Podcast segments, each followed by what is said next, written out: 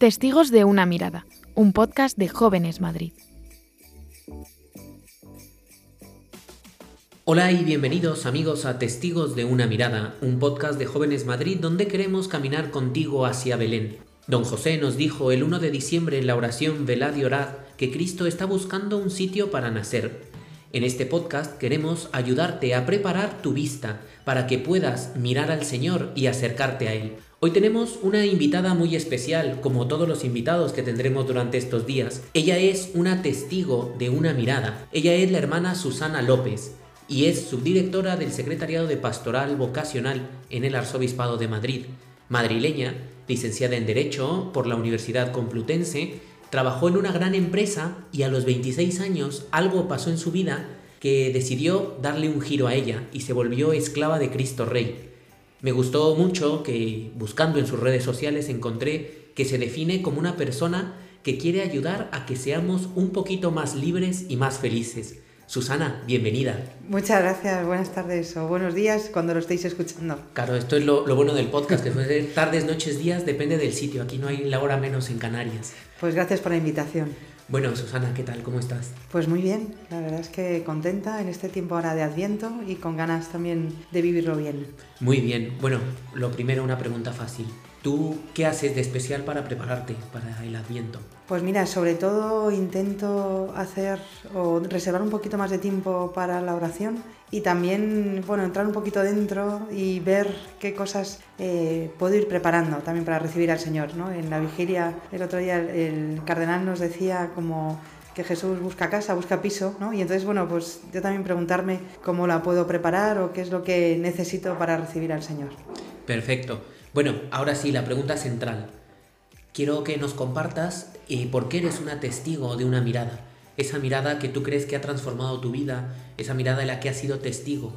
Pues mira, eh, antes cuando decías, mm, y es verdad. Mm, hay un cambio, hay un antes y un después en mi vida y coincide con una mirada, y en este caso del Cristo de Javier, eh, cuando bueno, yo estaba en una parroquia, nos invitaron a una peregrinación, eh, bueno, precisamente unas hermanas de mi congregación.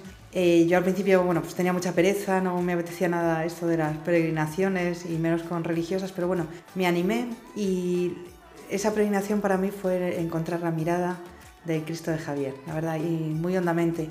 Dios pasó de ser algo, de ser una idea, a ser alguien. Y a partir de ahí empiezo a plantearme ya un camino vocacional esa mirada mm, se ha venido repitiendo de muchas maneras, ¿no? Eh, pero sobre todo es una mirada que encuentro mucho en las personas que se acercan buscando al Señor. Yo estoy en una casa de, oración, de espiritualidad, una casa de, ejercicios y acompañamos a la gente, ¿no? sobre todo a los jóvenes, y lo percibo muy hondamente a través de, la mirada de ellos, ¿no? como que Dios me llama a ayudarles.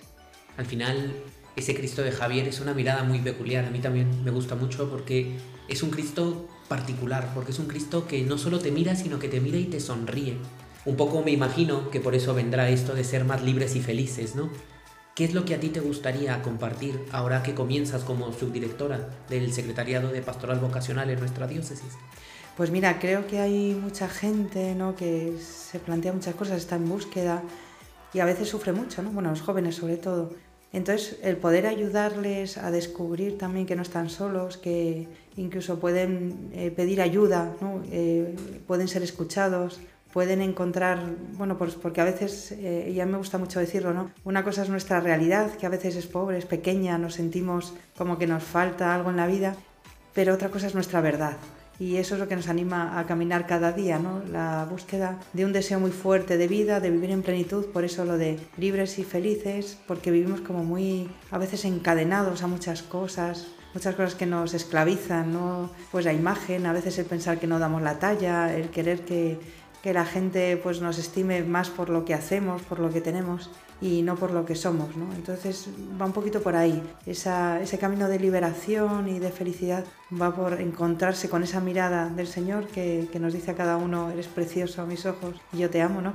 en el texto de Isaías. Descubrir eso, que eres amado incondicionalmente, que no tienes que demostrar nada, que no tienes que eh, pensar ¿no?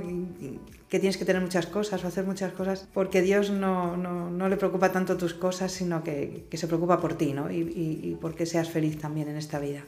Pues muchas gracias Susana por compartir con nosotros, por contarnos este momento, esta mirada que te ha ayudado, que te ha cambiado. Una última cosa, al final creo que algo que entra siempre al corazón es la música. Mm. Una canción que nos recomiendes para esta semana. Sí, a mí me encanta la música. Eh, me gusta especialmente, hay una cantautora católica, Paola Pablo. Me ayuda mucho sus canciones, su música, me acerca mucho al Señor tiene muchas canciones eh, que me ayudan, pero bueno, si tuviera que destacar alguna, eh, hay una canción que es Lavas mis pies, que me gusta mucho la letra, me encanta. Y luego también eh, hay otra canción que habla de Crea en mí un corazón puro, ¿no? que, que, te sepa adorar y que sepa también, y como decía al principio de, de, de este podcast, el, un corazón que sepa recibir al Señor y que, que sea una casa habitable para todos. Pues nada, Susana, muchas gracias por el tiempo. Gracias. Y pues vamos a seguir siendo testigos de una mirada. Vamos a pedirle al Señor que nos deje mirar y nos vemos la próxima semana. Bueno. Hasta luego. Adiós, muchas gracias. Testigos de una mirada, un podcast de Jóvenes Madrid.